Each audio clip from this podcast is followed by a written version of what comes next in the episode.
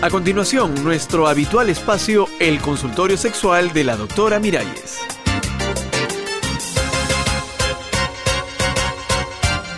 Amigas y amigos, ¿cómo están? ¿Cómo se sienten? Seguro que bien. Y todavía mejor se van a sentir los hombres que tienen este problema de la eyaculación precoz, sobre la que hemos venido hablando en varios consultorios. Comencemos por el comienzo, como dijo el otro. Y digamos que los médicos consideran que un hombre padece de eyaculación precoz cuando en la mayoría de sus relaciones sexuales no aguantan más de dos minutos. ¿Estás en ese grupo? Ay, no necesitas agarrar un cronómetro, sino mirarle la cara a tu pareja. Atiendan bien, les voy a dar unos cuantos tips para superar este problema. No son recetas mágicas, son consejos bien sencillos pero eficaces. Vamos ahora con los tips. Aquí va el primero. No le des tanta importancia a este problema. Dicen que uno de cada tres hombres lo padece y la mayoría lo resuelve con un poco de paciencia. La cosa no es tan grave como te la imaginas. Segundo tip, conversalo con tu pareja. Si ella te quiere, lo comprenderá y te ayudará a superarlo. Ríanse juntos del problema. Una buena carcajada es la mejor medicina para alargar la vida. Y la acogida. Tercer tip, los nervios. El miedo y el estrés son las principales causas de la eyaculación precoz.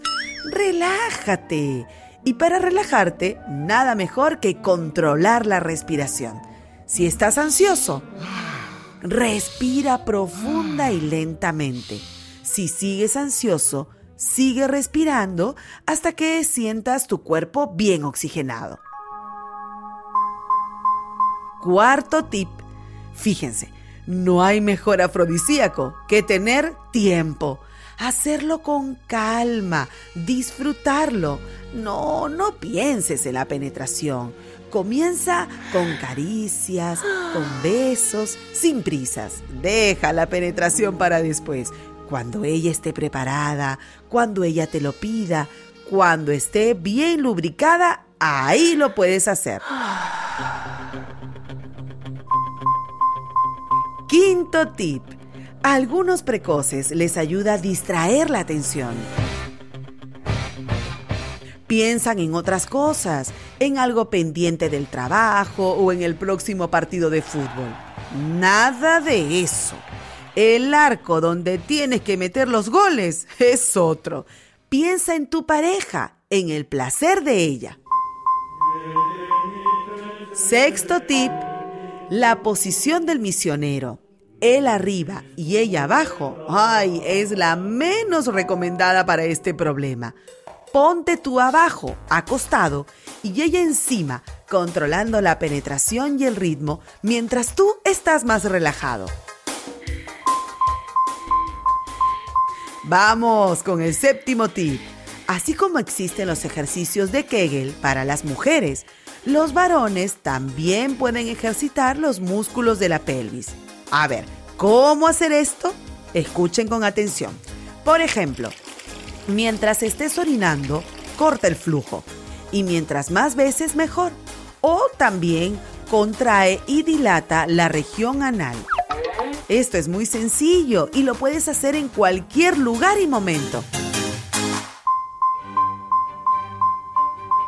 Tip número 8.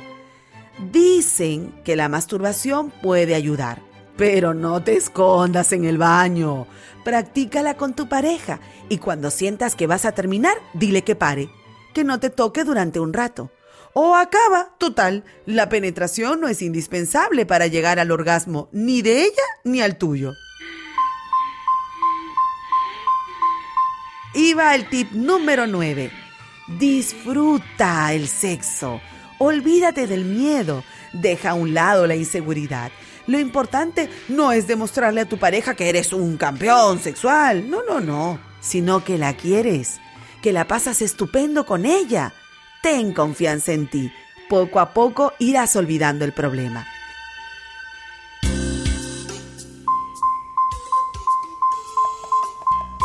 Y el décimo tip, si no funcionan los tips anteriores, si sigues eyaculando precozmente, ve a un sexólogo. Ah, pero no vayas solo.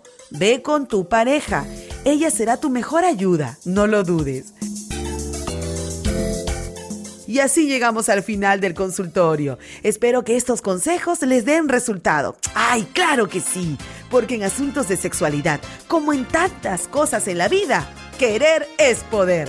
Hasta la próxima, amigas y amigos.